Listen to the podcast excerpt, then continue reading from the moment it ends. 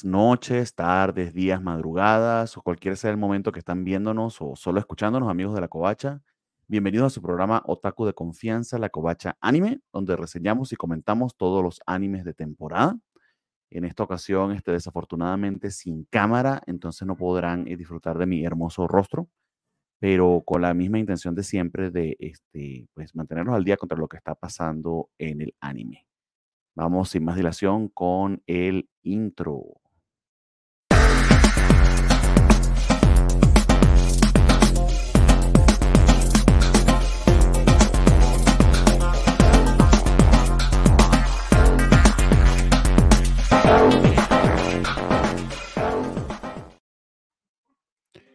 Bien, amigos, como les decía, mi nombre es Bernardo Arteaga. Este, recuerden que estamos en todas las plataformas de podcast habidas y por haber, así como en YouTube y archive.org slash la MX, donde pueden descargar este programa en formato MP3 o MP4 para disfrutarlo como quieran y donde quieran.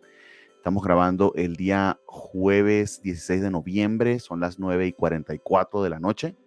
Eh, y el programa estará disponible, eh, creo que hoy mismo, este, a la medianoche o, quizá programe un estreno más tardecito eh, en YouTube para que pues puedan disfrutarlo como premier y mm, pues nos mantengamos con el, con, al menos con el compromiso de contenido semanal.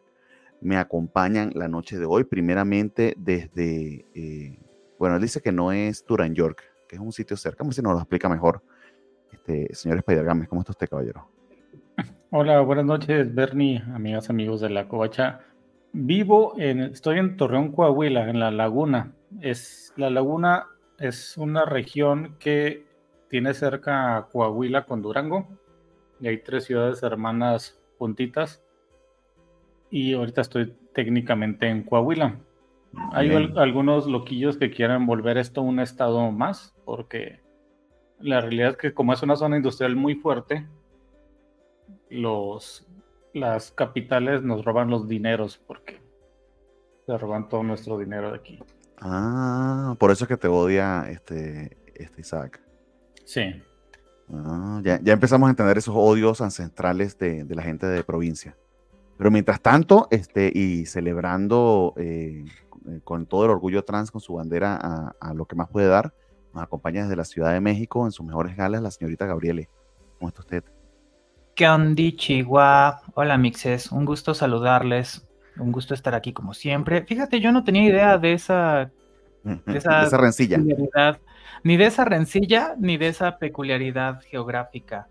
Lo que tengo entendido es que normalmente a las personas que, que, que, se responsabiliza de robar los recursos de las demás es a la gente que vivimos en la capital, pero qué padre que también se odien entre ustedes. es, que en Ciudad de México roban lo que les sobra después de que roban las capitales, ¿no? no, no, no, no, al revés, o sea, la, Ciudad de México roba todo, los pues le da tantito a las capitales. Ok. Y luego nos dan tantito a nosotros de provincia. Así es como funciona este engrudo. Yo creo que sí. Qué cosa más maravillosa. Amigos, este, y si se preguntan por qué se encuentra acá el señor Espedegame, es porque vamos a hablar de anime geriátrico, eh, como pueden este, imaginárselo. Anime de viejitos. Eh, y la señorita Natalia, pues no pudo acompañarnos, ni tampoco eh, don Jorge, porque por culpa de alguien, no voy a decir quién, pues mía, no pudimos grabar el día martes. Y, y, nada, pues se pospusieron las cosas y don Jorge tiene este, otros compromisos y doña Natalia está haciendo pues su tour su tour internacional de Día de Muertos, no sé, están haciendo negocio, están haciendo dinerito para poder comprarse más monitas chinas. Como tiene que ser. Yo creo que está muy bien. pues, es el sueño. Sí. sí, señores. Entonces tenemos una lista interesante de cositas que tratar. Este, eh, sí, sí, tenemos que hablar de Jujutsu, aunque sea un ratito. También por eso está por acá este, eh, Don Spider Games. Eh, y, y, otra serie de, de, de, sí, de series, valga ahí la redundancia, no se me ocurre otra palabra, serie de programas que han pasado quizá un poquito desapercibidos, pero que creo que valen este, bastante la pena, como para ir redondeando, este, pues ya que nos acercamos a la mitad de la temporada y tendremos nuestro mid-season, si no la semana que viene, más adelantito, o la, la, semana siguiente, para ya decidir con qué nos quedamos o con qué y qué desechamos de, de plano. Oye, ya viene el mid-season y nuestra cortina sigue diciendo que es de verano. Ah, uf, hemos- a veces hemos llegado hasta, hasta el trailer Watch Party sin, sin cortina, así que. Y, y- y además, eh, sa- ¿sabes qué es lo que me preguntaba mientras corría la, la cortina? Salen primero un anime que no sé cuál es, o sea, después salen cosas de Jujutsu, sale de Som 100, sale Ruka, pero los primeros que salen no tengo idea, yo sí de, oye, yo me vi casi todo el anime de la temporada pasada y no sé quiénes son esos. Es como la vez que, que le hicieron una cortinilla de, de anime y el, el 80% de la cortinilla era Bleach y no hablaron de Bleach para nada. Nunca. Sí, sí. ¿Quién habrá hecho esa cortinilla y con qué malas intenciones? Esas, No esas cosas pasan, amigos. Sí, sí. Ese tipo de, de- de tragedias ocurren. Pero bueno, hablando de Bleach, este, hablemos de su copia mala, este, eh, con detalles de Naruto, Jujutsu Kaisen y el famoso arco de, de- de- de Shibuya, eh, que honestamente sí ha estado chido, no lo voy a negar. eh, tampoco es que me ha reventado la cabeza ni es la mejor cosa que he visto, pero al menos este, los señores de mapa le están metiendo dinerito. Eh, algo, algo se ha visto de progreso eh, en la animación y eh, digamos que la historia está al menos entretenida. Que tampoco es que sea la gran cosa. Pero bueno, yo no soy el gran fan de Jujutsu de todas maneras, este, y Gabriela no sé si se ha puesto al día o ya dijo que no, No. se iban a... a- No tengo la menor idea de qué está Exacto. pasando con eso. Me siento muy satisfecha con no estar viendo ese anime. Francamente, siento una superioridad moral con respecto a todas las personas de decir, no, yo no veo Jujutsu Kaisen y no. No, ¿por qué? No, Ajá, como a mí se me ya da mucho, a mí se me da mucho fomo. No, yo no soy elitista casi, Este, pero en serio me siento muy bien de decir, no, no sé de qué carajos están hablando, pero me parece súper bien tener a mixes a los cuales puedo preguntarles qué carajos es el arco de Shibuya. No lo voy a ver, no me interesa, pero sí Eh, quiero saber. No por eso, entonces me traje a, a Spider Games para que nos ayude con eso, eh, dado que no, no, no estuvo Nat. ¿Qué carajo es eso del arco de Chibuya? Alejandro, cuéntanos. es que el arco de Shibuya es, es como el torneo de las artes marciales de, de Dragon Ball. O sea, son peleas nada más. Oh, Básicamente es empeza- eso. empezamos bien, empezamos bien. Básicamente es eso, porque el- una de las facciones de, de demonios usa el- la noche de brujas en Shibuya y cercan a un montón de humanos, los toman como rehenes para capturar a, a Satoru Goyo, que es el de los ojos bonitos. Ujú, ¿Pero no está Básicamente, muerto? no, lo, lo sellan, lo sellan en un cubo Ah, ok. Vale. lo se- lo sellan en un cubo Rubik que nadie va a poder a- abrir. Mm, Y mientras, pues todos los demás de la escuela tratan de, de liberarlo. Y gracias a esto tenemos varias peleas entre gente que nunca habías visto y que vas a ver como dos minutos hasta que lo maten. Y otros que nunca habíamos visto, pero que los vamos a ver más tiempo con peleas muy buenas. Pero mm. básicamente es eso. O sea, yo, es, yo lo recomiendo como una fritura de esas frituras que vas a un parque y le dices, sí, échele salsa, échele cueritos, échele repollo, échele todas las mugres que quiera. Yo sé que no, no es nutritivo, pero qué sabroso sabe. Esto es el arco de Chibuya, o sea, Ya. no, no es algo intelectual, no lo tienes que pensar, simplemente lo, lo tienes que tragar, o sea, siéntate y disfrútalo, es todo lo que tienes que hacer con ese arco. Ok. Muy buena animación, ¿no? Creo que Sí. eso. Eh. Tal cual, se, se ven los dineritos. la este, animación.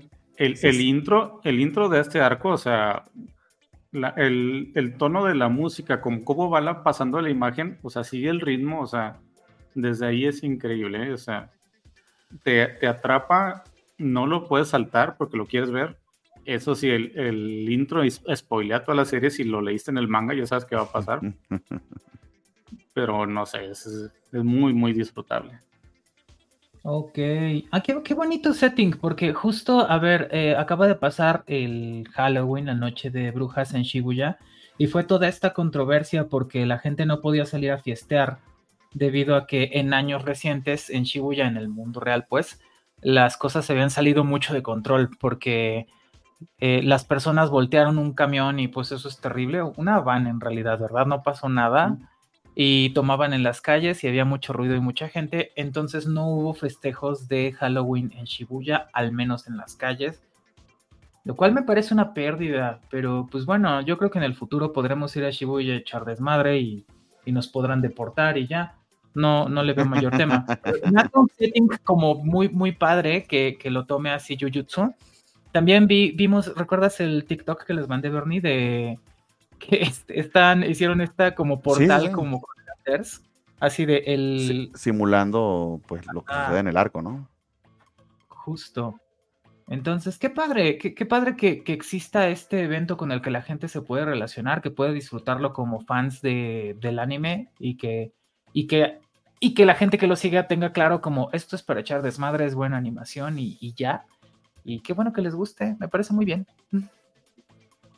Sí, y es de esos animes que el manga yo lo estoy leyendo y es, eh, es horrible, es confuso, está feo, pero el anime lo, lo eleva a la décima potencia. Acá, hijo. Quiero ver esta parte en la que voy animada porque sé que va a ser mucho mejor que lo que leí. Nomás por el mm. simple hecho de que lo van a animar muy bien. Este... Ah, aquí está, no sé si están viendo mi pantalla, espero que sí, pero Este, aquí está el arquito. Esto fue lo que hicieron en Shibuya. Este, la, la, barrera esa que estos sí pueden atravesar. Es que dice una regla muy específica y el tema de Jujutsu que eh, no construye un mundo particularmente eh, lógico o siquiera elocuente, porque sencillamente lo hace por hacerlo, y ahí es donde falla. Eh, y todo con la excusa de tener peleas chidas. Entonces, sí, sí no, no, no voy a negar de que sí tenga cierto encanto, y, y, de hecho puedo entender precisamente por la calidad de las peleas, porque tiene tantos fans, pero hemos tenido shonens este, mejores y con mucha más sustancia. Eh, mm. poner a Jujutsu entre los de los mejores animes este, es, es, flaco favor, es sobrevalorarlo por muchísimo. Es entretenido y ya. Sí, sí, porque realmente es muy confuso, o sea, te tienen que explicar todo lo que pasa. en Dragon Ball, ¿quién te explica? Nadie, o sea, el narrador te dice dos, tres cosas y, ya el, anunciador del torneo de las artes marciales. Pero aquí te tiene que explicar todo, si no, no sabes qué diablos está pasando. en, este último episodio ah, hay un narrador, bueno, ha habido un narrador en los últimos tres, cuatro episodios, donde te explica las técnicas que están pasando, porque si no, no las vas a entender, no vas a entender qué diablos está pasando. Sí, eso es, eso es lazy writing. Es, eh, eh, es, un tema que a los fans de Jujutsu no les gusta que se lo, que se lo recuerden, lo recuerden, perdón, que se lo recuerden mucho, pero eh, a ver, si hay cosas mejores. De hecho, sin ir muy lejos, el mismísimo Chainsaw Man es bastante, bastante superior en ese aspecto. Está mucho mejor escrito. Chainsaw Man fue muy divertido, fluía solo, buena animación, buenos detalles. Se puede seguir. O sea, no sé qué va a pasar después, pero, pero sí ese es justo el problema que con lo que vimos de Jujutsu en común. Era como no, no veo mérito en esto si te gusta, está bien. Y creo que esto es algo que es recurrente con las cosas que hemos analizado en los últimos episodios. Eh, Attack on Titan y Jujutsu. A ver, no estamos discutiendo que sea súper popular, que le vaya muy bien, que a la gente le guste mucho. Adelante, perfecto. Pero de decir que es bueno, pues no. O sea, tiene muy poco mérito, es muy confuso. No es, no es confuso por una buena razón, no es este no es profundo, pues, y, no tiene que serlo para que sea disfrutable. Me gustó mucho la analogía de, de Games, es como eh, ayer o antier, no me acuerdo, comí eh, unos, eh, un esquite, me lo sirvieron en la bolsa de fue, tan artesanal, o sea, porque recorta a la persona en el puesto, la bolsa de los doritos, le agrega el esquite, le agrega las demás cosas. dice, le pongo a tal madre. yo, sí, échele, nada más, nada que tenga huevo ni, ni leche y adelante. Y, ya, y fue, fue bueno. No tenía yo esa experiencia y, y estuvo bien. No creo que haya sido nutritivo, pero pues bueno. Pero para el momento y dadas las circunstancias es exactamente lo que necesitaba, porque uno visita el parque comiéndose esos divinos este, esquites, pues no, no, es, comparable a más nada, es una experiencia maravillosa. Entonces, nada, es que hay que verlo sin, sin, más pretensiones que lo que es un buen anime de acción, bastante bien animado. Pero yo me atrevería a decir que inclusive eh, comparado con Attack on Titan, este Jujutsu eh, coge aún más, porque aunque sean las primeras este, temporadas de Attack on Titan y algunos episodios son realmente notables, están muy bien hechos, el tema es que, bueno, se, creo que intentó hacer mucho el autor y no terminó de unirlo todo al final, que era lo que, lo que ya comentamos en el programa anterior. Acá en Jujutsu es que no ha tenido ni, ni pies ni cabeza desde el principio. Pero no, y aparte que que le tiene que meter cosas para que encajen cosas que se le había olvidado. Por ejemplo, si, no ves la película de Jujutsu Kaisen Zero, no entiendes el brinco que da entre el primer arquito de esta temporada y lo de Shibuya. Ah, cierto. o sea, un preludio a... Sí, porque es la primera, la primera relación falsa o erótica de, de Goyo con el otro. y luego aquí no vas a entender qué pasó. Tienes que ver la película para que te des una idea de cómo, por qué está pasando ahora esto. O sea, y, desde la primera temporada que sale este personaje, o sea, no sabíamos realmente nada. Hasta ese arquito donde vemos el pasado y lo, ah, canijo, pero ¿por qué entonces está pasando esto? Ves la película y ya te das una idea, pero igual es muy confuso. O sea, el mono agarró un rompecabezas y lo está armando como puede y hay piezas que las mete así hasta que queden, aunque no vayan ahí. Sí, que, se nota mucho que tenía, tenía ideas de peleas, que quiero ver esto, quiero ver aquello de, cuando yo veía Bleach, de cuando yo veía Naruto. Eh, y luego es que ve cómo llega del punto A al punto B y va, va, va hilando, pero algunas veces es, uy, no tiene otra manera de llegar y hace, hace pues un descalabro.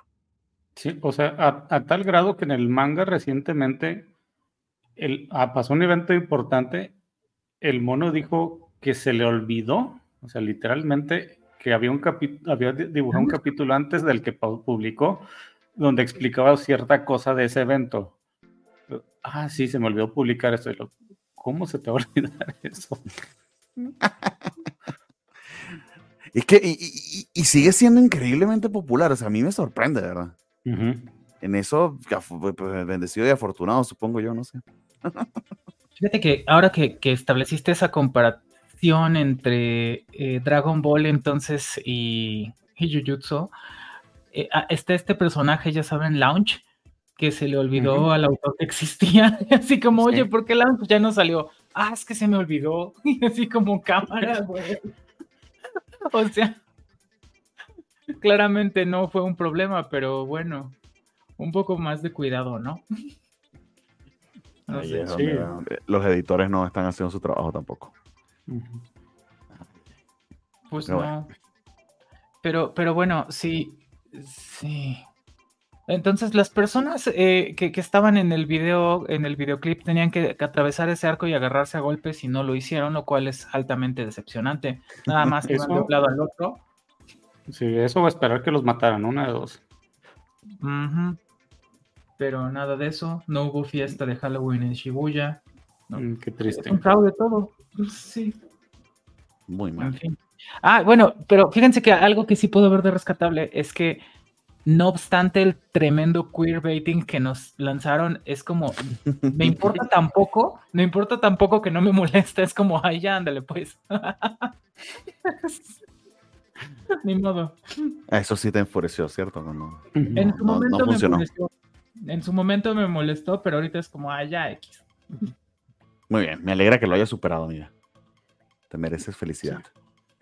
Y hablando, hablando de, este, de superaciones, pues vamos a hablar de los que no han superado aún a los queridos supercampeones.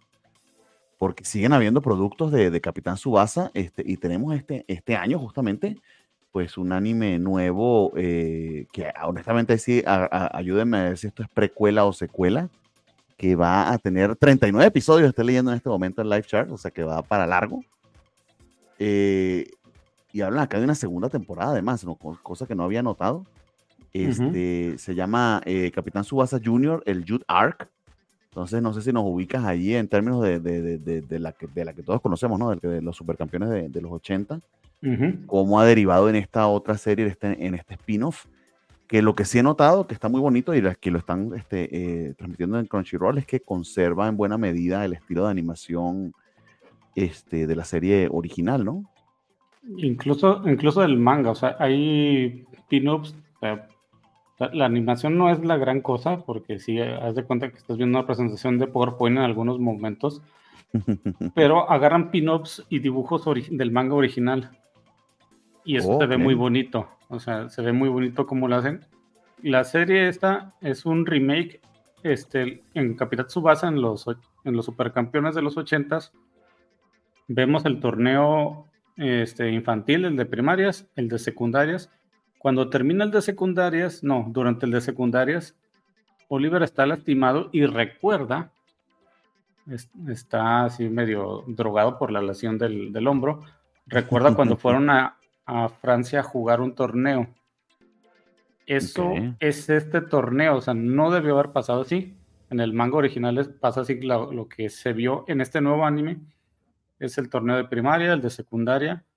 Oliver queda lastimado y todos los demás van a entrenar para el torneo de infantil, no juvenil, que se va a hacer en Francia, que es este, este arco. En este arco conocemos a Karl Hans Schneider, el capitán alemán, que es la selección alemana. Conocemos a Pierre de la selección francesa, a Díaz, que es Maradona, que es de la selección argentina. Conocemos la selección de Uruguay. ¿Y cuál otra selección importa? No, creo que son todas. También juega Costa Rica y Canadá, pero esos nunca los vamos a ver y aparte la selección, la selección japonesa. Aquí es, haz de cuenta que es el sueño de todos, de ver a todos los que vimos jugar en el torneo de prepa en un mismo equipo. Están los mejorcitos de cada equipo. Están los, los hermanos Corioto, está el Víctor, los tres Víctor, que es ah, todo, el, todo el que es grandote en los supercampeones le ponen Víctor. A Richard Textex, Benji Price, Steve Kyuga, Oliver Tom, Tom Misaki. Tom Misaki no lo vimos desde la primaria, en la secundaria se fue con su papá. Y en el episodio siguiente vamos a ver qué estuvo haciendo porque estuvo viviendo en Francia. Sin jugar profesionalmente, pero ha estado jugando muy bien. Eso es lo que vemos aquí. Lo que me gusta de este es que están respetando mucho el manga original. O sea, en las, en las versiones que después tuvimos, tuvimos Supercampeones J, que fue lo de la primaria. De la primaria se brincaron a lo de Aoshingo, o sea, no tuvimos lo de la, lo de la prepa. Y luego fue el torneo para después de este. Y no vimos muchas cosas. En la, en la del 2000 vimos todavía poco más porque son 52 capítulos Vemos el torneo de primaria, el de secundaria muy rápido, los pues ya lo de Oliver en, España. Este está, este que es de la, segunda temporada, en la primera vimos el torneo de primaria, el de secundaria. Aquí estamos viendo lo del este, el Junior Arc, Youth Arc, y están respetando muchas cosas, mostrando muchas cosas que no se habían visto. Incluso hay una subtrama de por qué Oliver se quiere a la, a la mona esta japonesa, donde se va a pelear contra un boxeador. Que eso nunca lo hemos. Si quieren ver a Oliver Atom pelear contra alguien, vean este anime. Y, me gusta mucho eso, o que están respetando, hasta poquísimas, poquísimas cosas que no tenían nada que ver. Pero, pero todo está en el manga, es lo que te estoy entendiendo. O sea, sí, todo está en el manga. Ha habido un episodio de relleno que juegan contra un equipo X que no, pues es para rellenar, pero prácticamente todo lo que están pasando es en el manga. Cosas sin chiste. O sea que Supercampeones es tan popular que ya más de 40 años de su estreno, del estreno de, de, su anime, aún hay partes del manga que no se versionaron y están haciendo una serie nueva para que la gente lo vea. Así es. Y una idea. Esta, la peculiaridad de esta, desde la temporada pasada, es que el doblaje latino está respetando los nombres originales. Ya, no hay, Bendy ah. Price, ya está Genso Wakababashi, Wakachimaru, Kojiro Kyuga, es, no es Oliver Atom, es, es este Subasa Osura, Taro Misaki, los hermanos Corioto son los hermanos Tachibana. Ok, ¿y hasta, hasta lo salva la Virgencita de Guadalupe y todo? ¿Cómo es que no, ya, ya no lo salvó la Virgencita de Guadalupe, el pobre Oye, pero entonces, esto es como lo que vimos de Jorimilla de Mersing Pieces, o sea, cosas que no se ven. exacto, es exacto, Idea, ¿no? Sí, pero, pero por lo que veo no están tan rellenos, así sigue una historia. Es que tuvimos hace poco, la temporada pasada, este, Alejandro, eh, Jorimilla, que es un manga bastante extenso. Cuando hicieron la primera versión, eh, dejaron mucho del manga por fuera, imagino por un tema de presupuesto. Eh, quedó bastante bien, o sea, lo que, lo que adaptaron, digamos, de cuenta la historia de principio a fin, eh, eh, no pues exactamente fiel al manga, pero sí te da una muy buena idea. más sí, hubo capítulos, mucha gente se quejó, los que habían leído el manga, entre ellos este Nat, que había mucha más historia por contar, que se alcanzaba para unos 26, 27 episodios. Y literal le fue también al, al, anime que hicieron esta segunda temporada, que es el relleno, o sea, lo que sucede entre esos episodios.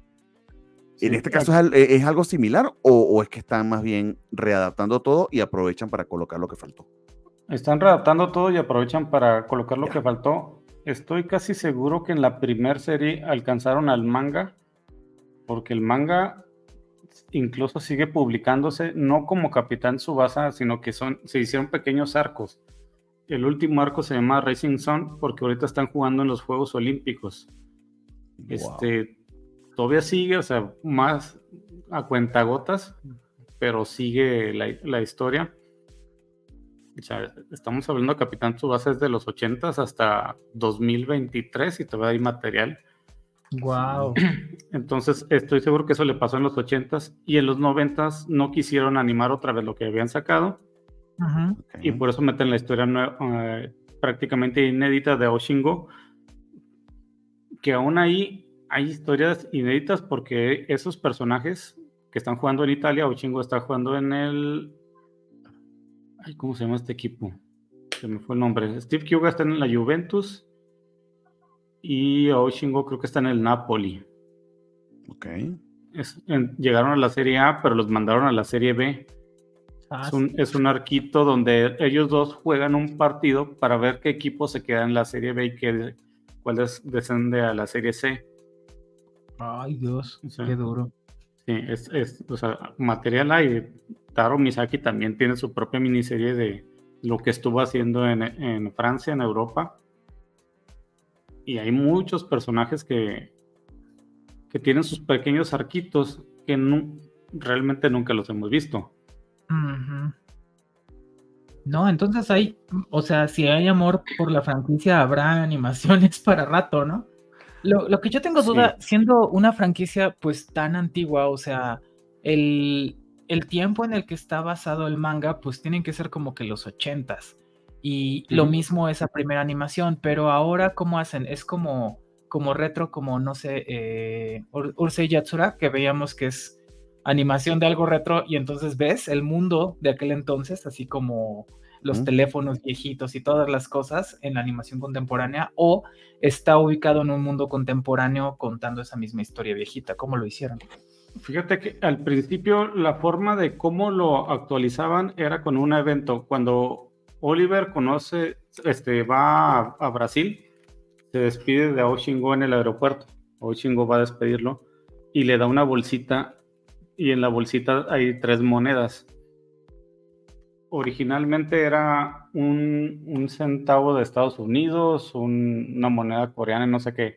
Eran los próximos tres mundiales que iban a, a, ver. Era como un mensaje de que en, eso, en uno de esos tres mundiales hay que llevar a Japón. Y en el, último, en el 2000, lo actualizaron porque pues ya creo que el Estados Unidos ya había pasado. Entonces seguía el de Corea-Japón, el, de Alemania y no me acuerdo cuál otro más. Con eso lo han actualizado. Y en este aún no llegamos a esa parte, pero ya, ya viven en un mundo moderno porque tienen celulares. En los, en los anteriores nunca, nunca habíamos celulares, siempre era llamada con teléfono fijo. Y aquí de perdido ya tienen el celular para pues, echarse mensajes y decir, vamos a hacer esto y el equipo está jugando así así. Sí se ha actualizado. Ok. Bueno, pero sería una, una, referencia a Maradona que ya está más muerto que, el Dodo. ¿Habrá alguna Messi o, seguirán siendo? Bueno, ahí, se pone interesante la cosa. Es, eso es interesante cuando lleguen, bueno, falta mucho, pero cuando lleguen a que eh, este Oliver juegue en España, porque en su momento, en la, animación de los 2000 había jugadores muy parecidos. De hecho, en el manga, cuando va a España, se encuentra Puyol, un jovencísimo Puyol que acaba de subir también a, al primer equipo de Barcelona. Y en, el anime, el, mono principal del equipo se llama Ribao, que es Rivaldo. Y en Juventus hay otro equipo, o sea, son jugadores realmente más o menos actuales, basados en, jugadores de esa época. Entonces, sí lo hacen. Wow. O sea que eh, eh, eterno esto. Sí, y un punto divertido que me gustó de esta temporada, en el doblaje latino que lo están empezando a subir, tanto Díaz como Pascal, que son de la selección argentina, hablan con un acento argentino. O sea, está doblado así. Ah, qué bien. no creo, a los alemanes no les pusieron un, acento alemán. Yo soy Karl Hans Schneider, pero los argentinos. Qué bueno, hubiera sido medio inapropiado, tal vez. Oye, pero a ver, yo, yo estoy. Ah, yo no me acordaba que Maradona está muerto. Hace mucho que no pensaba en eso. Por a, él a veces se lo olvida también. Sí.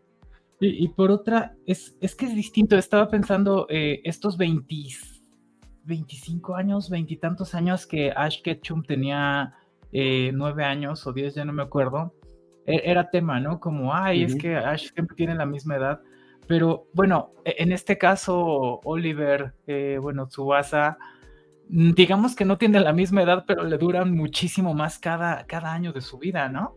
O sea, hay, una forma en la que el tiempo se volvió vago y medio elástico y, parece que puede seguir para siempre. Bueno, pero si tomas en cuenta lo que le cuesta recorrer un campo, esos campos infinitos. sí. Bueno, sí, claramente hay una modificación del espacio-tiempo. Exacto.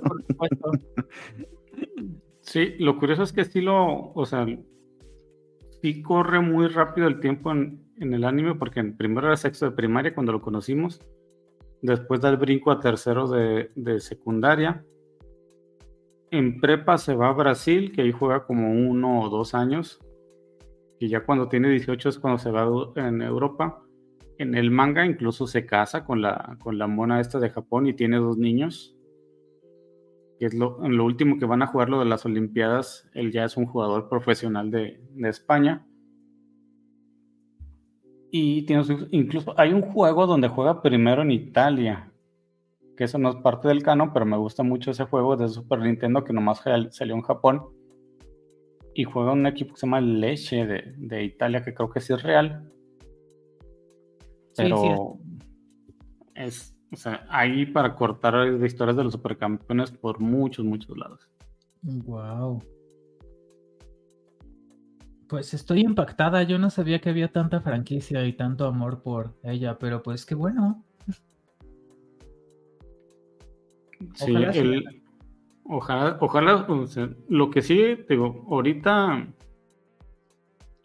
es este, este torneo juvenil, después sigue la Copa del Mundo Juvenil, que es el torneo que sí, que seguiría que ahí es donde juega Goza, todavía falta lo, que juegan en Italia, que juegan en, todo lo que juegan en Europa. Y después de eso sigue el torneo, bueno, las Olimpiadas, que es el que están ahorita, que no se ha terminado, que ese está bien mafufo, pero son los supercampeones, no, no puedo pedirles menos.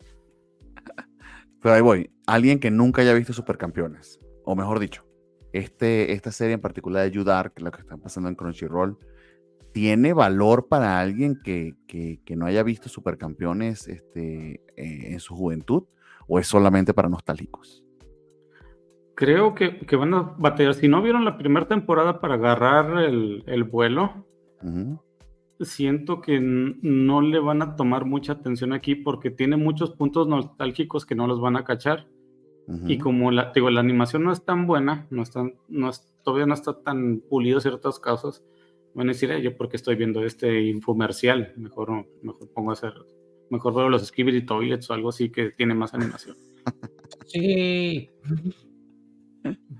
Ok, ok, entonces hay, una buena advertencia precisamente, eh, bueno, sí que, que el valor es desafortunadamente solamente nostálgico aunque es lo suficientemente grande como para que haya, haya entrado tantas series, porque no es de gratis que las hacen, ¿no? Por muy económica que sea la, animación, es porque alguien va y la ve, alguien va y lo compra, ¿no? Sí, sí, y más por lo que te digo, como el manga se sigue publicando, hay gente sí, que debe estar leyéndolo y ah, ah, vamos a ver los supercampeones desde el inicio, a ver cómo llegó hasta donde estoy ahorita. Y ya le pasa ese tipo de mangas como le pasa a los cómics de superhéroes. O sea, hay gente que lo compra solamente porque es supercampeones. Así como los que compran Batman o Spider-Man porque son los personajes, así el, el cómic apeste. Sí. Ese, ese nivel es complicado, ese nivel leyenda, ¿no? Sí, lo que sí es que el, autor ha sabido reinvertir el equipo, o sea, la base prácticamente se mantiene igual. O sea, el portero, defensa media y delantero van a ser los mismos, va a ser, va a ser Benji, va a ser Matsumaya, va a ser este Oliver, Tom y Steve. Pues, pero ha sabido mover los demás. ha cambiado, ha metido defensas nuevos, ha metido delanteros nuevos, medios nuevos. Por ejemplo, Richard Textex en la actualidad lo cambió de, portero a, delantero. El entrenador, de hecho, que los está llevando a, a las Olimpiadas es el entrenador Kira, el borrachito que entrenaba a Steve Q a golpes. Ese es el, entrenador que los quiere llevar allá. Y él siempre, según ahí, dice: Es que mi sueño era que ustedes eran delanteros, pero como el Richard se lastimó de no sé qué, pues lo puse de portero. eso no tiene mucho sentido. O sea, como que los porteros también hacen mucho. Pero bueno, sí, claro. Pero, pero está cool, entonces es como Jorge Campos, ahora sí. Sí. Era portero y delantero. Mm. De hecho, hay un personaje inspirado en Jorge Campos, que es Ricardo Espadas. Ajá. Que es el, portero delantero de México, que no lo vemos en este, va a seguir hasta el otro, que es el, el campeonato mundial juvenil ahí Japón juega contra México. Wow. Pues sí, ¿sabes? Se, me hace un poco que creo que de pronto, o sea, obviamente no lo necesitan, no necesitan hacer un esfuerzo mayor para que la franquicia siga funcionando. Tienen a su público cautivo y su público debe estar satisfecho con esto, pero no puedo evitar pensar en lo que vimos más temprano en este año con Slam Dunk, que supo resignificarse en su producción. O sea, porque mm. pensábamos que es como, ah, nos van a vender una película de nostalgia, ni madres. O sea, nos vendieron un peliculón con una animación de primer nivel, con un drama que te, te, te, succionaba y te atrapaba. Yo, yo estoy muy impresionada porque primero pensaba yo que estaba, tal vez yo exagerando, que, que, estaba hablando por mí una parte emocional que conectaba mucho con, con Slam Dunk pero me sorprendió mucho cuando em, aquí, aquí viene una anécdota completamente inesperada.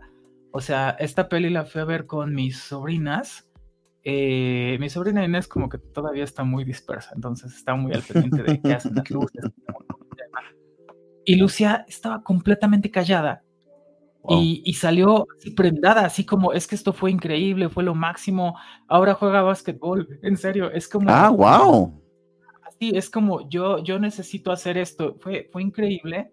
Y dije, o sea, ni siquiera había nacido, o sea, pasaron muchísimos años antes de, que, naciera mi sobrina para, o sea, no, no es el factor nostalgia, es, es algo que vio, que estaba también hecho y que de pronto es el gran acierto de esta producción nueva de Slam Dunk, de resignificarlo y traerlo de verdad patentemente a un mundo nuevo. Entonces, creo que, eh, o sea, no que lo necesiten, pero sería bonito que, que, hicieran ese esfuerzo porque creo que se lo merece tanto su audiencia, su público cautivo que diga como, oye, estoy viendo algo que además de que me gusta y es nostálgico y que soy de esta franquicia y la quiero, además está bien chido y que puede jalar a gente nueva. O sea, ojalá pasara un día, pero es que es triste lo que voy a decir, que es como parece que son víctimas de su propio éxito, porque les causa demasiada comodidad para hacer algo así. Sí, y tristemente pasó algo similar con el anime de Haikyuu, que ya, terminó el manga. Las dos primeras temporadas son muy buenas. La tercera tiene muchos problemas de animación, pero el último juego es, es, muy bueno. Este es de voleibol. O sea, de hecho, Haikyuu es, es voleibol en japonés. A, mí me encanta. mi hermano me lo puso hace años. Un, solo, un episodio con un, este, con un equipo importante no vi el manga, digo, no vi el anime, me fui directo al manga, lo, de, lo devoré y lo seguí mes, este, semana con semana cuando iba saliendo hasta el final. La película sale en, enero del próximo año en Japón, que tristemente la última parte como que la van a dividir en películas porque ya, ya no pudieron serializarla. Este, pero vienen cosas muy buenas y, el, anime es muy bueno, el manga es muy, muy bueno más porque toma ese, esa parte donde los, los chavos se ayudan, o sea, este es un mensaje muy positivo. O sea, tus rivales incluso te ayudan. Hay, hay este, campamentos donde juegan con otros equipos y los mismos jugadores ven, eh, oye, pero ¿por qué me ayudas? Es que si tú eres fuerte, yo me voy a hacer más fuerte porque te, puedo, te voy a ganar siendo fuerte, si no, ¿qué chiste tiene? O sea, es, muy compañerismo, es muy positivo, está muy padre, o sea. Y lo más gracioso es que uno de los personajes, no me acuerdo en, dónde lo catalogaron como el villano número uno de, de manga y anime, o sea, superando a Sukuna y, otro, y un montón más de, de villanos reales. Cuando el tipo nomás es egocéntrico, pero es, es, muy divertido todo lo que pasa en Ankyu. De hecho, Panini lo está publicando en, en, México ahorita con un tomo que son, son tres. Junta tres tomitos en uno solo, sale cada dos meses o algo así. Y es una compra obligada para mí. O sea, ya lo leí todo, ya lo vi todo, pero quiero más. Déjalo ir, amigo, no puedes vivir de la nostalgia. No, no es nostalgia, ni es actualidad, es nuevo. No, pues sí. Amigo, tengo un podcast contigo, estamos leyendo cómics viejitos de Spider-Man. Yo no tengo moral para decir nada. Eso es verdad. Gabriel, me da curiosidad, en tu infancia, este, no vamos a, revelar edades aquí porque todos vamos a quedar mal, pero ¿fuiste alguna vez fan de los supercampeones? Porque eran medio ah. omnipresentes acá en México, ¿no? O sea, me parece que lo que es supercampeones, Caballeros del Zodíaco y Dragon Ball son como que parte de la identidad nacional, ¿no? Sí, tenías que conocer supercampeones. Eh, hubo su momento, yo, yo creo que no, fan, fan no sería, pero sí era medio o, sea, conozco todo el lore, eso es lo, esencial. Por ejemplo, eh, todos los nombres de, los jugadores claves los tengo bien entendidos. E incluso me acuerdo mucho este gag del defensa Bruce, que siempre lograba salvar con, con la cara el gol en el momento más crítico y cosas así. Lo tengo bien ubicado. Pero así, muy fan, no creo que yo haya sido.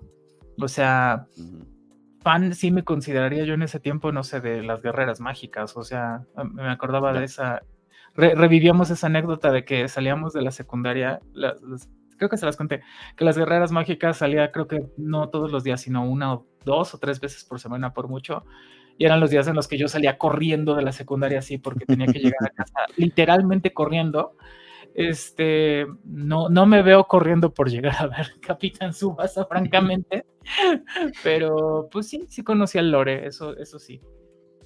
Muy bien. Hay, otro pues anime de ese tiempo, del que ya que estamos en anime geriátrico, este, un anime que me encantaba de ese tiempo, que, que recién eh, me, puse ebria sola y me puse a verlo, este, el Capitán Centella era lo ah, máximo. O sea, me encantaba cómo era súper violento, súper inapropiado, este, con sus referencias satánicas a todo lo que da. Era como, güey, ¿qué demonios les pasa? Y, el doblaje, o sea, el doblaje que el, mono, o sea, terminaba de hablar y la boca seguía moviéndose. Ajá. Sí, sí. Mal doblado. No, estaba muy, muy padre, estaba muy chido ese. Me encantaba. Que salía King Kong, salió el King Kong ahí salían un montón de cosas y además este, la, razón por la que, bueno, lo, que aprendí de este, ya, ya en la cápsula del, manga, del anime geriátrico, que es el momento, lo que aprendí yo después de este anime eh, es que Centella fue el primer superhéroe televisivo en Japón. Fue, fue, demasiado popular porque empezaban a tener televisores, así como las historias que nos cuentan de que eh, la, gente se juntaba a ver la televisión, era ese mismo fenómeno allá. Y tenía gran popularidad hasta, bueno, demasiada popularidad. Todos los niños cantaban su canción y eran muy felices. Y todo iba muy bien hasta que eh, empezaron a imitar demasiado sus acrobacias y algún niño murió. Entonces fue culpa de los niños que interrumpieron la franquicia de Centella por muchos años. Y es como, cámara banda. O sea, no, no se les ocurre que podían más bien tener una paternidad más responsable. Pero, pero no, siempre es culpa de la televisión y del Stevie Toilet, ya saben. El, Capitán Centella tenía varias armas, que lanzaba estrellas ninja, luego unos boomerangs, lo tenía un látigo, lo tenía una pistola. Ajá. Y no temía dispararle a la gente para matarla, estaba bien cabrón. Disparaba primero y preguntaba después. Sí, y los boomerang eran como estas lunas que tenían su cinturón, ¿no? y, pero lo que se me hacía más, más este hardcore es que llegaba en su moto y les daba latigazos, así como, güey. ¿Qué onda? Estuvo bien cool. Eso sí era yo muy fan, para que veas, eso sí era muy, muy fan. Del Ultra Violence. Sí. Está bien. Bueno, todos, tenemos este, esas referencias. Muy bien, no, pues me alegra este, que eh, a quienes pues quieren vivir esa nostalgia, eh, hay este anime actual de Supercampeones. De hecho, estoy viendo que lo están pasando en Crunchyroll y en Pluto TV, ambos dos. Pero menos en Crunchy que tienen este, este doblaje que además están respetando eh, los nombres latinos para. Bueno, es, que ellos saben qué están pasando. Eso también te habla de. no, no, no, no, no, no están respetando el nombre latino, están poniendo el japonés original ya, en el doblaje también. Ah, ok. Entonces, ¿qué es lo que está respetando? ¿Los acentos nada más? Los acentos de. este es ah. nuevo, acaba de salir el acento argentino de, de Díaz y de Paz. Ah, entonces olvida, olvida, lo que estaba diciendo, no hay curaduría alguna. Yo, iba a preguntar quién ve anime doblado, pero bueno, ya me contestaron. Eh, pues los que ven supercampeones. Sí, sí, sí. pero si lo, ves por la, si lo ves por la nostalgia, lo viste este, en doblaje latino en su momento, pues es medio lógico, ¿no? Tiene sentido. Hubo, un, hubo un, momento chistoso en el capítulo, creo que es el 3, porque como no estaba en Crunchyroll ni en Pluto, pues tuve que recurrir a ciertos lugares para ver ese episodio. Dios mío. Y ahora tienes 70 mil virus en tu, en tu compra. Sí. No, lo vi en Facebook. Este es un lugar relativamente seguro. Y de repente a mitad, a mitad del episodio, el subtítulo se cambió a una M nada más. los monos hablando y nomás M. Ah, ¿qué están diciendo? Ah, sí, M, M. M, Y dije, no, pues debe ser porque lo estoy viendo en un lugar ilegal busqué otra fuente y no. Hasta que me di cuenta que así fue, salió en Crunchyroll. O sea, fue un error de, de los, de los que subtitulan. y yo iba a alabar justamente la curaduría de Crunchyroll y me sales con eso. Son una cosa bárbara a veces. Este, además se aprovechan de que nos estamos quedando sin opciones, ¿no? Qué barbaridad. Ah, cierto, que no lo habíamos comentado. Bueno, este, lo que pasa es que ya es la segunda vez que pasa. Eh, ahí tenemos una noticia. Al menos a mí, no sé si a ti te llegó ese mismo correo, este, eh, Gabriele. Ajá. Eh, me llegó un correo de High Dive informando que a partir del 14 de diciembre este, de este año, High Dive no va a estar disponible para mi región. Que bueno, sería México, ¿no? Eh, ya habían amenazado supuestamente también a través de un correo que este, pues, iba a retirarse de Latinoamérica. Pareciera que este es el segundo intento. Eh, no ocurrió, entonces estamos a la expectativa, pero sería muy triste porque entonces ya la única opción legal exclusiva de anime que nos quedaría sería Crunchyroll. Y, bueno, Netflix, este, Prime Video, Star Plus, etcétera, con, con el, uno o el otro estreno que tienen de vez en cuando. Pero, pero sí. no, es, algo lamentable. Em, hay que recordar, bueno, esto lo hicieron por primera vez cuando estaban transmitiendo Ya Voy con Min, ¿te acuerdas? Hace, sí, hace, un, año. Hace un año. Y de, hecho coincide con el tiempo en el que yo decidí, yo necesito ver este anime, yo necesito ver High Dive. Y ha sido muy satisfactorio porque el catálogo es muy bueno. O sea, no tiene tal vez, por supuesto, ni, ni por ni de ser, ni de lejos la cantidad de estrenos en una temporada que tiene Crunchyroll, pero suele tener buenos estrenos. Eh, apenas hablábamos de que, por ejemplo, esta temporada Ragna Crimson sorprendió un montón. Em, Tenemos eh, la de. Ah, la que de hecho estábamos hablando de ella como un ejemplo de un Isekai que sale del molde. Ah, eh, the, Execution, the Execution Way of Life. Sí, sí, eh, amor lésbico y se cae súper. exactamente. Y tuvieron un anime que de hecho, estilo Attack on Titan, les, este, les dañó los servidores, que fue Oshinoko. Oshinoko, ajá. increíblemente popular. Y, y, otros animes, eh, obras de arte, eh, Call of the Night. Call of the Night, Made in Abyss, lo pasó por también. Akiba Maidwar, por el amor de Dios. También. Entonces, el mejor es anime como- del año pasado. Año, temporada por temporada nos daba cosas de gran calidad y este y realmente es una gran pérdida porque dices, bueno, pues si se van, pues X. El problema es que a mí me importa un carajo si se van, ok, pues adelante, no, ya tendremos aquí, bueno, o sea, no quiere nuestro dinero, pues chido. Lo que me preocupa es que se vayan y se las licencias, ese es el tema. Eh, Exactamente, que tengan la exclusividad y Crunchyroll, por ejemplo, no pueda asumirlo. Y lo que hemos dicho mil veces, este, el monopolio no ayuda a nadie.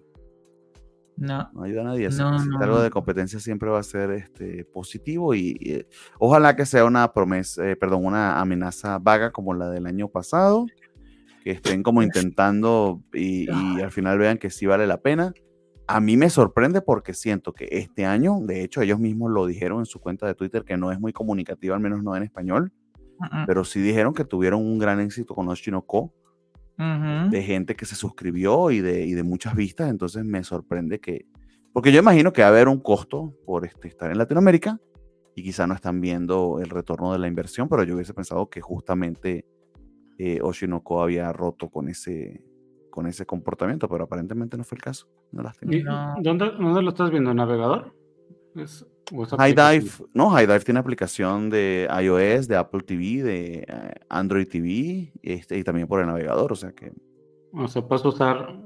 Puedes usar básicamente todo, prácticamente todo lo que utilizas con Crunchy, que Crunchyroll, si hay que decirlo, así como Spotify, no mames, hasta en el Nokia hay esta aplicación de Crunchyroll, Bueno, porque no hay en el PlayStation, ¿no? No te voy a, no te voy a decir que puedes usar el Opera, ni te voy a decir que el Opera tiene un VPN gratis. Ah, y yo no te voy a decir que el la última Ah. versión de Apple TV también tiene un VPN, entonces ahí tienen opciones. ¿Gratis? Eh, no sé si gratis o no, creo que sí, creo que sí, incluido ahí. Apple TV no es gratis, para empezar. No, Apple TV no, pues, o sea, bueno, pues, si, si lo quieres tener no como tal, no, pero, pero viene con un VPN incluido, lo que quiero decir. Pero si no quieren pagarle nada a Apple y odian a Apple este, de manera eh, injusta como Alejandro, eh, pueden contratar un VPN y lo tienen en su Chromecast, en su y, y- y Roku también tiene aplicaciones de VPN. Así que hay maneras también, no es que nos vamos a morir por eso, pero va a ser este eh, un paso más que antes no era necesario porque estaba abierto para Latinoamérica y es una lástima. Yo me preguntaba justamente cuándo sucedería que iba a empezar a usar VPNs. Creo que hasta ahora que yo pensaba que era innecesario, pero me quedó claro que no, que llegó el momento ni hablar. Este, porque porque no podemos cambiar a nuestra forma de vida anterior, no nos podemos perder los animes, así de sencillo, ya basta. Entonces, eh, no, Y yo ya me malacostumbré a la comodidad que da la legalidad, porque es, eh, ciertamente ir al televisor y prender una aplicación y ya es mucho más cómodo que ir a conectarme a un VPN o verlo en el navegador o, o tener que meterme a Facebook y este, fingir que me interesan mis amigos del Facebook para poder ver un, etcétera, etcétera, etcétera. Desde Sí, el celular una- puedes transmitir a la televisión ya. También, también, también, también. El Chromecast te permite eso y, y casi todos los, este, el Roku, el Apple TV también te lo permiten. Entonces, hay vueltas, amigos. Es cuestión de Sí, conseguirlas. sí, le daremos la vuelta. Yo creo que eso va a estar bien, porque, porque sí, los sitios, eh, digamos, cuestionables, no, está cool. Lo que me, lo que me preocupa un poco, este, es que sí es, en- bueno, eh, otra vez que estamos perdiendo comodidad, la comodidad que da la legalidad, eh, pues supongo que en alguna medida eh, que tanto se haya moldeado nuestra mente al modelo de justicia, comillas, capitalista, dices, pues sí, o sea, yo no veo algo de malo en apoyar a esta banda si están trabajando duro por traer un producto que me gusta, algo sí, que sí. no veíamos hace 10, 15 años impensable, que dijeras, que, que nos dijeran, cuando, ve, cuando veíamos, cuando regresábamos de la secundaria corriendo a ver las guerreras mágicas, es como, güey, no, no corras, o sea, vas a tener una app y lo vas a poder ver a la hora que tú quieras en el Exacto. dispositivo móvil. No, no, eso era impensable. Dices, bueno, pues ¿por qué no voy a querer eso? Me parece bien, ¿no? Bueno, Eh, en fin. y que es una manera eh, clara y, y- y legal de que, primero, el mercado latinoamericano vale la pena como para que una plataforma invierta y esté abierta en él. Y segundo, que sabes que ellos están pagando por esta licencia y por su exclusividad. Entonces, el dinero de tu suscripción, al menos una parte de ellos, pues esperemos que justa, está llegando a los creadores. Que, Sí. digamos, es el, el- el principal argumento contra la piratería, que, que- que, pues, ese dinero no les llega a, los estudios y, a, y, en, este caso pues a los autores de un manga, etcétera, etcétera, etcétera. Entonces, pues que, que tenga que ser a través de subterfugio, pues siempre va a hacer que el dinero o no llegue completo o llegue de manera indirecta, o peor aún que tengas que recurrir a la piratería. Es, es muy estúpido porque básicamente es retroceder.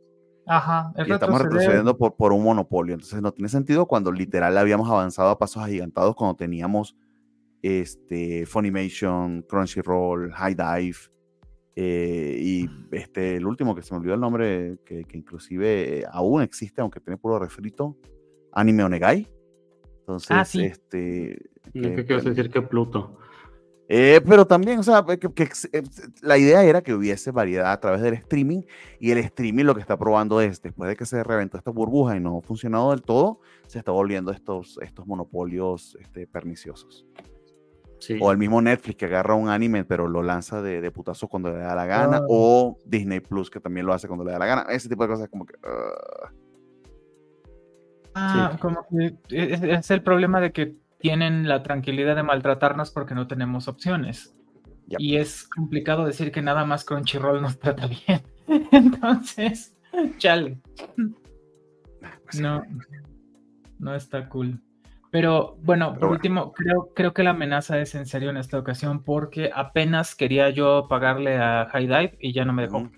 Dijo, no, tu, dinero no es bueno, vete. Así me dijo. Cámara, ¿eh? sí, te va a tocar ya con el VPN, incluso para pagar. Sí, eh, incluso, sí, incluso para, o sea, sí, te vamos a tener que aprender más cosas que antes no sabíamos. Por este, ejemplo, en el, en, el, en el, mundo de los videojuegos tenemos ese, ese por ejemplo, en Nintendo hubo una temporada, bueno, es más barato comprar videojuegos en Japón, o sea, con ah. moneda, con, con yen.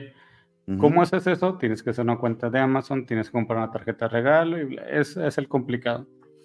Este año encontraron un loop en el sistema de que era muy barato comprar juegos con el peso argentino, como si te cambiaras de región a Argentina. Mm. lo parcharon después de que mucha gente abusó. Porque si un juego de, no sé, 1200 pesos lo comprabas en 600, 700. Y pues yo creo que por ahí pueden, pueden hacer algo de eso. Si, si quieren pagar, pues desde Amazon con una tarjetita de regalo. No nos va a quedar mucho de otra. Ok. Eh, hay, que, conseguir la vuelta. Probablemente ya haya gente que lo haya investigado. Pues sí. Muy bien, este, entonces esos, eran los dos temas que íbamos a conversar con Alejandro. Me estimado, no sé si te, quieras quedar para los otros animes de los que básicamente va a hablar este eh, Gabriele, o, ya quieres despedirte y nos des tus este, signos ella y, y anuncios parroquiales, por favor. Sí quisiera, pero como no voy a entender y tengo sueño, pues mejor me voy a morir. ok, bueno, Soy honesto. No, muchas gracias por darme tiempo de, hablar de, los churros con salsa y, y la comida de hace 80 años que consumía, consumía uno, producido en Jujutsu Kaisen y los Supercampeones. Este, a mí me encuentra como Espargames en Twitter e Instagram y en Facebook como Espargames en línea. Y recuerden escuchar desde el Clarín. cuando salimos los domingos, no? Los domingos en el podcast. Al mediodía, sí, señor. Solo, solo, por audio. Sí, en todas sus plataformas de audio, de streaming de la Covacha MX. Si quieren hablar, ah. escuchar a dos viejitos hablar de cómics de Spider-Man de hace, de la era del caldo, pues qué mejor. O un, viejito y un, y un, y un tipo joven de corazón. ya, ya viste que, que, que Spider Games tiene al fondo su árbol de Navidad que ya está poniendo. sí. No me he dado cuenta. Eh, eh, es un hombre de familia, ya, ya pues están. Es 16 de noviembre. Ey, si ya están en las plazas comerciales, pueden estar en tu casa. No, pues pueden estar todo el año, pero ok. A ver, Gabriel, si Starbucks empezó a vender pan de muerto en agosto, porque ya ahorita técnicamente es Navidad. De hecho, el primero de noviembre, nuestra querida este, Mariah Carey sacó pues su, su, clásico ya video de It's Y empieza con la, el burrito sabanero de los gringos, que tiene que hacer el dinero de, todo el año que viene. El primero de noviembre ya es Navidad. Virgen Santa, está bien pues. Este, Fíjate, si, si Spider Games fuera más otaku de lo que es, en la medida que lo sea, seguramente tendría estos cochinos monos los Padorus, como los odio, ay no. Ah. Dios mío, tenemos, que, tenemos que cubrir eso porque no habíamos llegado a época este, de, de sembrina contigo. ¿Qué, ¿Qué, te hicieron los Padorus, por favor? Son feos, los detesto. Bueno, odio toda la Navidad en general, pero en particular esos me No sabía que eras una Grinch.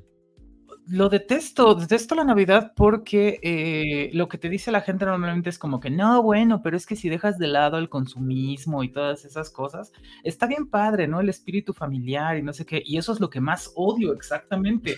Entonces, ay, es un tiempo difícil para mí. Prefiero los regalos, eso me parece bien, pero bueno. No, mm. Gabriel, es, la época de, la, de, las peleas por los terrenos de la abuela. Exactamente. No, por mí que se mueran y los entierren ahí a todos. Tienes que ver ese, ese meme del, del, de, la, de, la, pelea por el terreno para que te De, la, la, verdadera categoría de las reuniones familiares. Es que tengo, tenemos niños chiquitos aquí en la casa, así que pues eh, les hace mucha ilusión esto y, el Halloween. Halloween se ah, divierte muchísimo. Eh. Y ahorita Navidad es con lo que los amenazamos. Le voy a hablar a Santa. No, no, no, no, no. Wow, espero que te siga funcionando, amigo. Si no, ya ve haciéndote así. Le voy a hablar a Crunchyroll. Le voy a hablar a Crunchyroll. Y se van, van, a van a irse de Latinoamérica también. Algo así, ¿eh? Uy, no fue conmigo, yo me asusté, yo me voy a portar bien. No me hagan eso. Está bien, ya sí me gusta la Navidad, me porto bien. Muy bien, estimado, muchísimas gracias. Un abrazo y nada, que descanse. Gracias. Próxima ocasión. Seguro que sí. Un abrazo. Muy bien, doña Gabriela. Tenemos este, dos en la lista. Eh, Shangri-La Frontier que yo la propuse eh, y no me puse al día. Soy este, un grandísimo flojo. Lo confieso por mi culpa, por mi, culpa, por mi gran culpa. Y luego, pues, para que nos hables de Dark Gardening, cómo va. Entonces, no sé con, cuál, de las dos quieras este, eh, empezar. Vámonos con Shangri-La Frontier. Shangri-La, por favor, adelante. ¿De qué va em, esto? Eh, y si valió la pena que yo te obligara a ver algo que yo mismo no vi. Qué que, que, mal. Y como, como, nos has dicho, no es a fuerzas, lo empecé a ver. Si no me hubiera gustado, si no me hubiera gustado, seguramente hubiera suspendido eh, la visualización. Exactamente. Em, pero eh, fue una muy grata sorpresa. Qué bien. Eh, animación muy bien, diseño bien, cumple todo. esto que llaman el world building, en tanto que se trata de un videojuego, muy bien. Eh, me pasa este fenómeno que ya les había platicado el, la, hace un par de temporadas tal vez, cuando veíamos eh, Llamada Kun eh, en el nivel 100, que era, veo esta, este anime que es sobre un videojuego y quiero jugar algo así. Ah, acá, acá tranquilamente, bueno, la, la, respuesta es, bueno, no, no hay videojuegos así, según entendí, porque obviamente me puse a buscarlo. este, Ah. Pero, pero la idea es esta, o sea, creo que hacen muy bien eh, ponerte en una dinámica de, eh, primero, pues como siempre, una, jóvenes preparatorianos eh, que están en la preparatoria, que, ese es el mundo en el que existen físicamente. Luego está el mundo donde pues son gamers, que es la premisa que te dan de este peculiar protagónico Sun, Sun Roku o Rakuro, que es em, pues un aficionado a los juegos basura. que, son los juegos basura? Pues lo que dice su nombre, que son difíciles de jugar, que, que son injustos porque están mal calibrados, están mal hechos, tienen bugs, un montón de cosas que hay jugadores raros a los que les gustan. Entonces, la, la, mm, la premisa es, derivado de su entrenamiento jugando estos juegos horribles, que ya se acabó como que todos los que había al alcance, este chico tiene muchas habilidades como gamer en un juego bien hecho. Es alguien que puede ver mucho más allá de lo que de un jugador que está acostumbrado a un juego justo. Entonces, oh, eso eh, realmente me, sorprendió un poco porque yo recuerdo esta sinopsis en el trailer Watch Party y no tenía mucho sentido para mí, pero ya cuando lo vi en acción dije, ah, claro, tiene, tiene mucho sentido, no era, no era tan baboso. Pero de hecho, al, terminando el primer episodio, tal vez el segundo, yo me preguntaba como, bueno, pero todo este trasfondo de que es un jugador eh, de juegos basura, como que ya se acabó ahí, de que solamente es nuestro, es como la justificación de que tenga ciertas habilidades y sopas, que no, que como es un gamer finalmente y tiene a mixes con quienes ha jugado, tienen rivalidades, alianzas eh, e historia que traen de los otros juegos a este juego. Entonces, digamos que se vienen a buscar para, para seguir con esas alianzas o para seguir con esos pleitos. Y la verdad es que lo ha hecho muy interesante. Empecé a verlo, yo creo que el. No, me acuerdo cuándo nos dijiste, fue, fue cerca del fin de semana, ¿no? Eh, debe haber sido viernes o jueves en la noche, probablemente. Y entonces dije, va cámara, lo veo. Lo empecé a ver y no lo solté, O sea, no lo solté hasta que se acabó porque se iba como agua, así como que wow. Y entonces, sí, y aquí viene la gran pregunta. Alguien me diría, oye, ¿tú crees que es un gran, gran, gran anime? Yo, no. Creo que es un muy buen anime. Eh, me parece que puedo establecer un símil con 16-Bit eh, Sensation, que desde el principio te decía, oye, es que veo este anime y desborda calidad en cada viñeta, en cada detalle, en la animación, en el sonido, en todo está bien 16-bit sensation, pero no me parece que dé la talla de los grandes animes, vámonos, no vayamos lejos, de los grandes animes de esta temporada como pueden ser Pluto, eh, Frieren y The Apothecary Diaries, están en otro nivel por el nivel de historia que manejan por el nivel de drama y por otras cosas. Shangri-La Frontier no es así, no lo es, pero es entretenidísimo. Eh, en serio, me sorprendió muchísimo todas las veces que yo le, picaba o decía como, ay, este, ahorita que se acabe voy al baño y chin, se, acababan de la nada. Y yo así como, ¿qué demonios pasó? Porque sí, creo que fueron siete episodios, una cosa así, que me vi en nada. Y fue como muy, muy bueno me hace pensar, de hecho, que no quiero seguir la emisión tan puntualmente. Creo que prefiero que se me junten los episodios. Ah, mira, funciona, funciona como modelo Netflix entonces. Sí, sí, la verdad es que sí.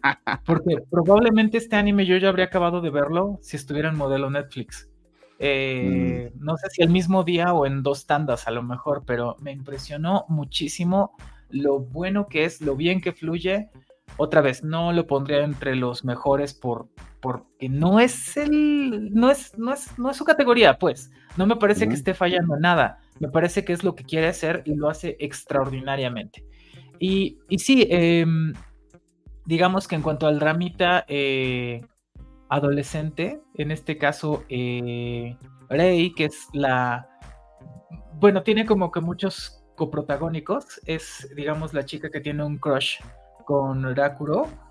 Eh, quieres saber qué pasa con eso, quieres saber cómo va a lograr acercarse a él. Eh, voy a dar el. No es spoiler porque viene desde el planteamiento. Adelante. Ella tiene un crush con, con Rakuro y es su compañero de la prepa, pero no se anima a hablarle, le da mucha pena.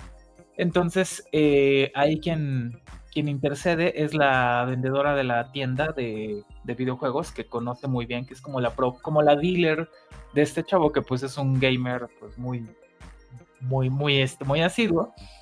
Y la, estrategia por la cual ella los va a juntar, digamos que, intercede favorablemente en favor de ella, es que lo induce de alguna manera a que juegue Shangri-La Frontier. Pero meses atrás le dijo a Rey, entra a este juego, él va a entrar, este, conoce, eh, conoce las cosas, avanza en habilidades, hasta tal y tal y tal cosa, para que cuando él llegue, tú lo puedas, este, como guiar por este camino.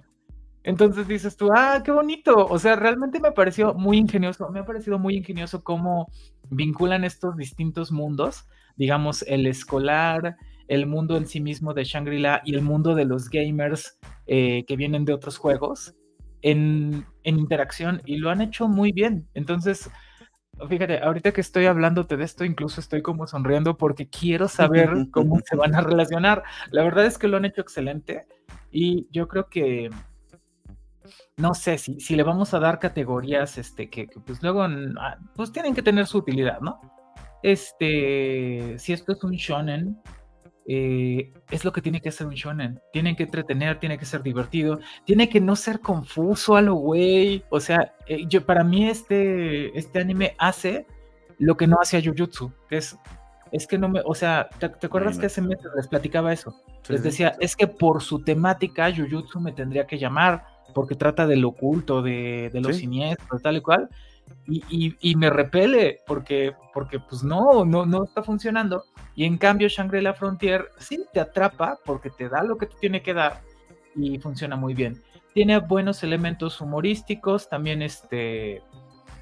Obviamente cosas que, que no puedes, este, que, digamos que son parte del guion. Lo, lo muy inteligentes que son las inteligencias artificiales.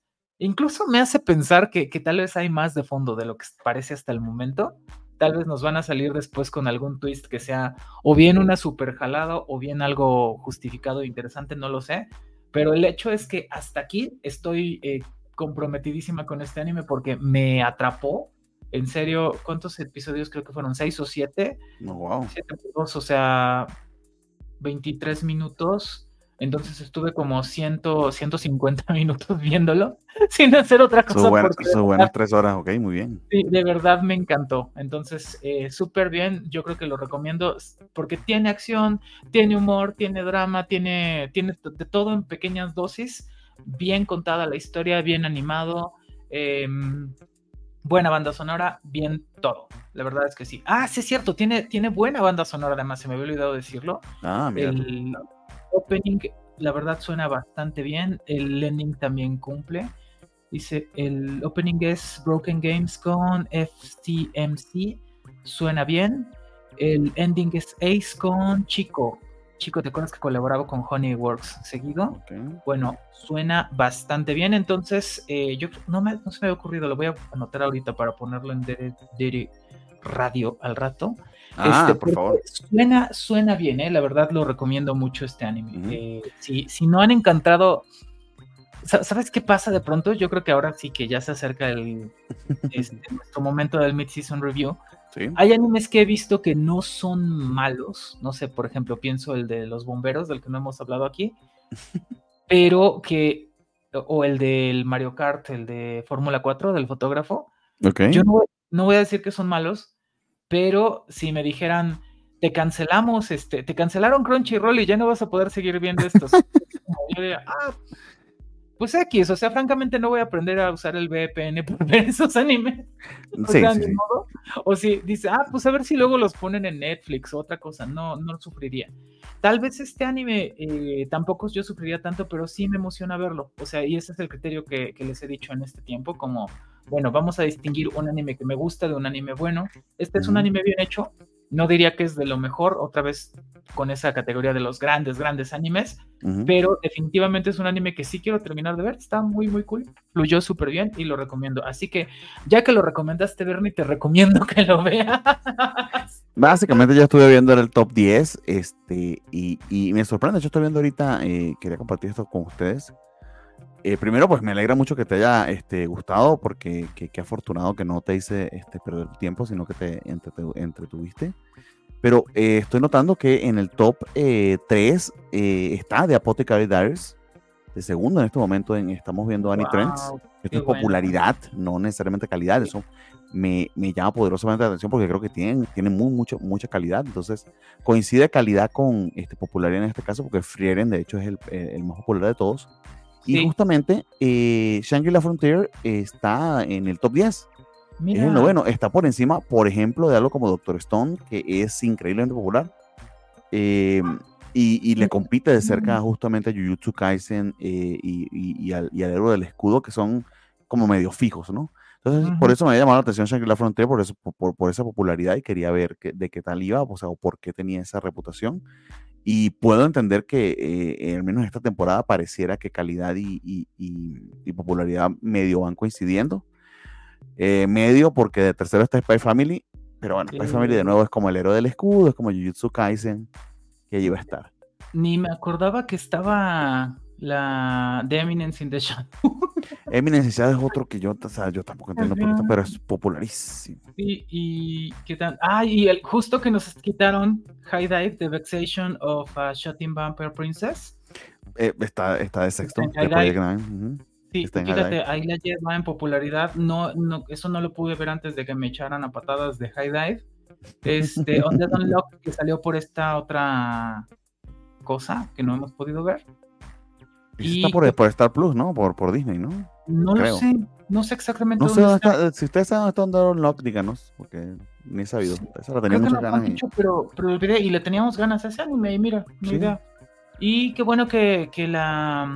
Sí, está en, está en, Star Plus, exactamente. Ah, Star Plus. Y, y qué bueno es que Star Plus. Ay, mira, es que no lamentaríamos. Tiene, tiene, toque Revengers también. No, no lamentaríamos que se vaya este High Dive si tuviéramos opciones, ese es el tema. Pero, pero...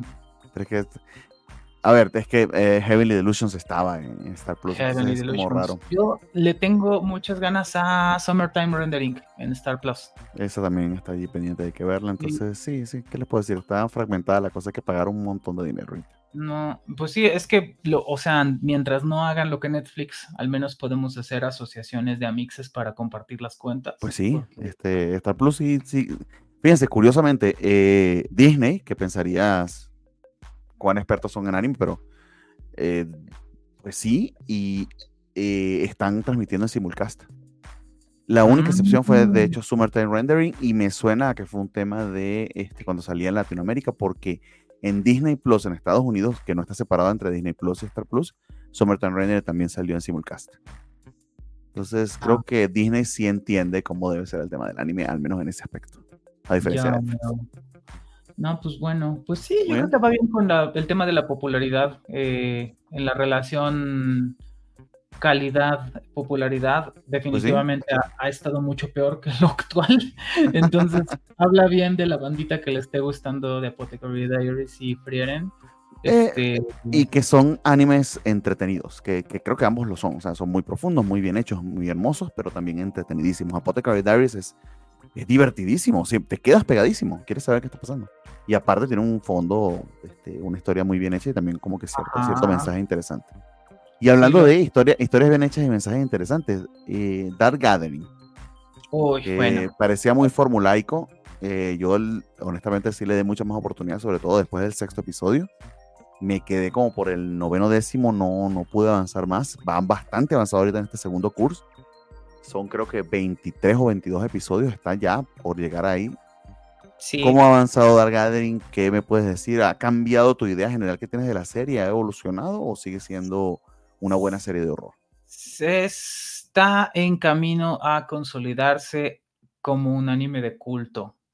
Eh, ah, porque, porque en su nicho, que son los animes de terror, digamos, eh, la competencia es difícil, ya hemos dicho eso pues, numerosas ocasiones, ¿no? Como que más bien el giro siempre en anime ha sido como terror psicológico eh, tienes que pensar en cosas como Perfect Blue, tienes que pensar acaso en Higurashi. Sí. Y decíamos también que incluso en la ilustración nos recordamos un poquito de Arcade a Higurashi, que tiene su forma de ser muy, muy peculiar la ilustración y tal vez un poco rara para un anime de, terror. Pero eh, todo lo que hizo bien en el primer Cure eh, y sobre todo el cierre del primer cur de verdad se puso en esteroides. Es impresionante cómo cierra como eh, lo que era en su momento un poco difícil de seguir, que lo que teníamos muy claro, como, bueno, es que es este humor súper tonto y luego estas cosas súper siniestras. Eh, la verdad es que episodio tras episodio se pone más y más y más siniestro y los momentos de humor son como que, oye, pues es que te lo agradezco porque yo estoy segura de que si yo no estuviera tan curtida como estoy con el tema del horror y lo siniestro y lo mórbido, estaría aterrorizadísima con este anime. Yo pienso que si a la chaviza dejan, la dejan ver Dark Gathering, se va a traumar. Pienso que, eh, que las generaciones que, que, ahora son peques y que de pronto están viendo este anime, tienen pesadillas como las que nos contaba Gámez, así como la parálisis del sueño, viene con estas caras de estos personajes, porque eh, y además eh, no, no tiene miedo de mostrar lo explícito de temas como el suicidio, la muerte, los desmembramientos, o sea, de verdad es muy, muy crudo, muy violento, este, impresionante Dark Gathering y además, o sea, porque dices, bueno, parece que estaba avanzando en ese terror de, eh, en ese tenor de ir de a poquito a poquito subiendo en lo terrorífico. Creo que eso fue brillante, porque empezamos con, ah, seguramente lo recuerdas, ¿no? Con que el fantasma que está en la cabina telefónica y que aparecía la carita y así. No, no, no, eso ya no fue nada. Ahora llegamos a la exploración este, urbana, eh, el túnel que es un loop, un montón de cosas que son como, güey, no quiero dar spoiler, pero eh, creo, creo, que no podría, nada más doy el tema y es como, de verdad ha funcionado extraordinariamente bien Dark Gathering. Sus personajes, además, eh, en la medida en la que han establecido relaciones y vínculos más sólidos entre ellos, eh, Yayoi, Eiko y Keitaro, eh, también dan, otra cosa muy linda, que es como a este personaje que era como muy solipsista, de pronto Yayoi, que era como tengo estos objetivos y hago esto y tal, de pronto ha tenido que vincularse con los otros personajes de otra forma. Y por su parte, eh, bueno, Kana Hanazawa eh, en el papel de Eiko, lo hace increíble por lo complejo que es el personaje de Eiko, que es esta chica eh, súper estudiosa, súper inteligente, súper bonita, pero al mismo tiempo súper maniática, súper torcida, súper rota, eh, con esta fascinación sobre lo sobrenatural que imagínate que llegó al punto en que ella misma tenía miedo. Y es como, güey, qué chingados. La serie tenía miedo, imagínense ustedes. La sello y el personaje, todo el mundo tenía miedo. Ah, ok. sí, pero más, bien yo me refería en ese caso a Aiko, pero yo pensaría que Kana Hanazawa ha tomado, que creo que fue una elección muy buena de personaje.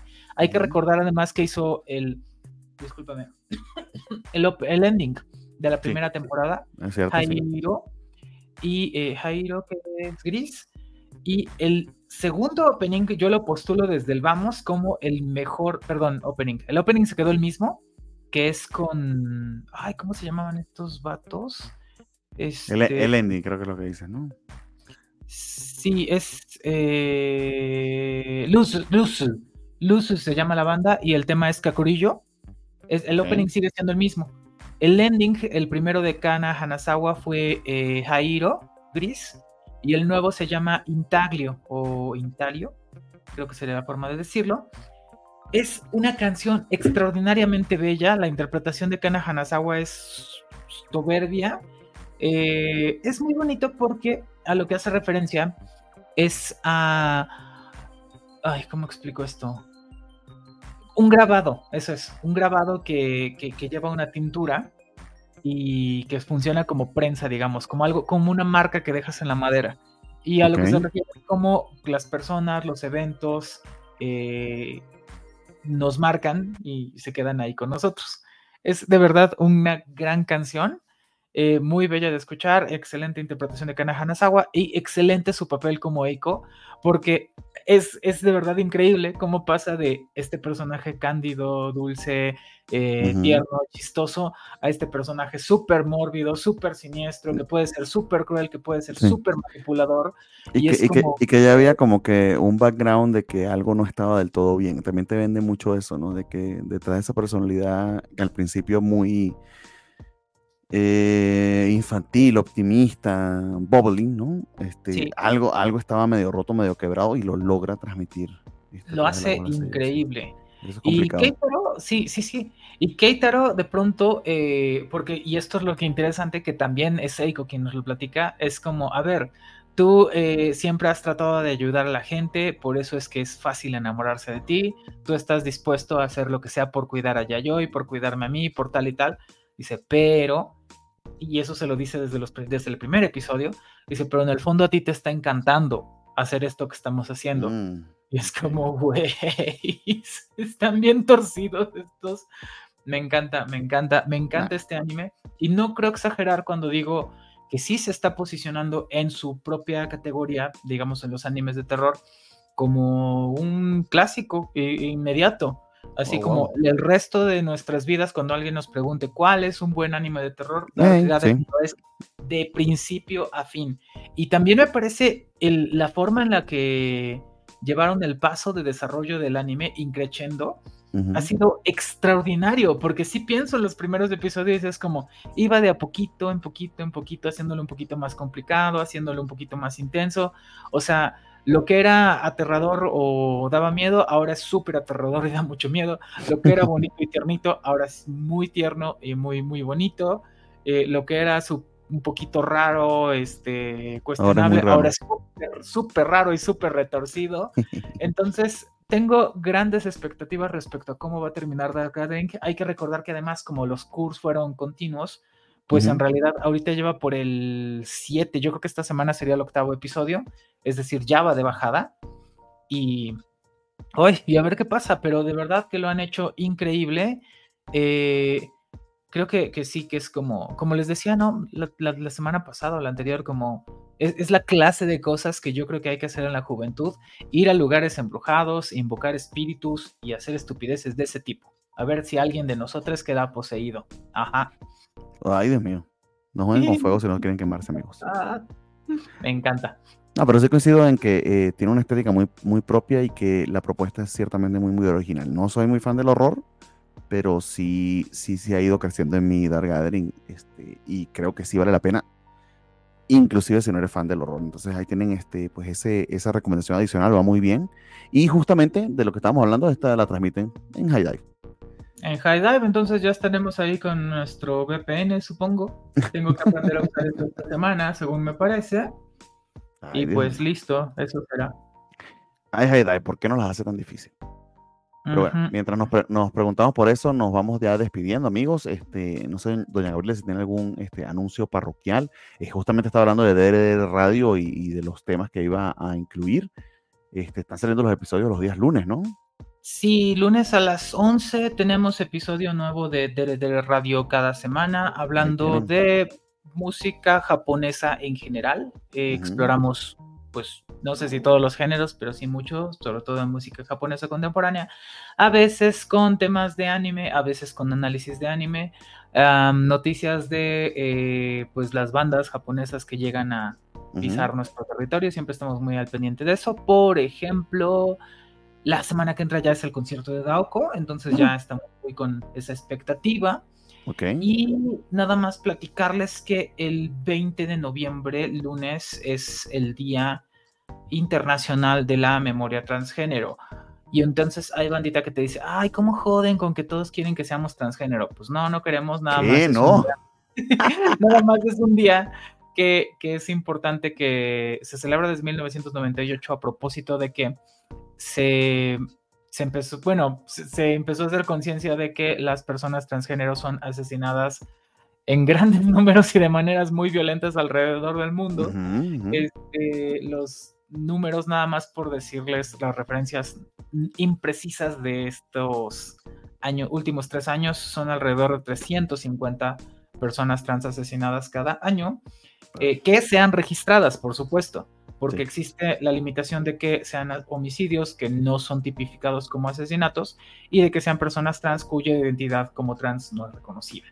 Entonces, eh, eso entre otras muchas formas de violencia, pues es motivo de tal cosa. Y en nuestro canal eh, de divulgación de la lógica y la filosofía Bestias Proposicionales, mañana 17 de viernes 17, estaremos transmitiendo el evento que hemos llamado eh, Escuela Comunitaria de Diversidad Sexogenérica, donde vamos a explicar con peras y manzanas, con palitos y bolitas, las distintas cosas o los distintos conceptos detrás de lo que es una persona trans, una persona no binaria y todas estas cosas que la gente eh, pues no ha entendido del todo. Ahí van a estar explicaciones muy distintas a cargo de estudiantes de la Facultad de Filosofía y Letras. Y pues bueno, si no lo ven mañana por la razón que sea, no se preocupen, va a estar el video ahí en el canal de Bestias Proposicionales. Ah, pues este, déjame y coloco un link entonces este, en la descripción de este video para eh, ya desde Spotify o, desde YouTube si nos están viendo, este, pues puedan ir a verlo. Amigos, instruyanse. Este, inclusive si no viene de un, de un tema de compasión, inclusive de, de, una mera curiosidad intelectual, entender, escuchar y, y, no dejarnos llevar por propagandas políticas o por extremismos este, es muy, muy importante en este aspecto, porque se trata de básicamente reconocer este, la diversidad de, de las personas y, eh, y entender, entendernos los unos a los otros para aceptarnos y para crear una sociedad más feliz. Básicamente, que la gente pueda ser quienes realmente son. Y eso, Ah. eso, eso no puede ser malo. Que la gente sea quien quiere ser no puede ser eh, eh, malo. Ahí, ahí ya más bien es un tema de pura, de pura ignorancia, más, más inclusive que de prejuicios de ignorancia, de no querer escuchar. Entonces aprovechen justamente esa, esa transmisión en vivo el día de mañana para que se instruyan. Eh, a mí en particular me ha servido muchísimo aprender. Te, te cura la- el conocimiento. Entonces aprovechen. Entonces, este, nada, amigos. Adelante, adelante. ¿algo más? No, no, muchas, muchas gracias, Bernie, por, por el espacio para el spam, porque siempre se ocupa. Ah, de- de- de- y, que, y que no es spam, o sea, de hecho, suma. Todo lo que cree valor siempre es importante.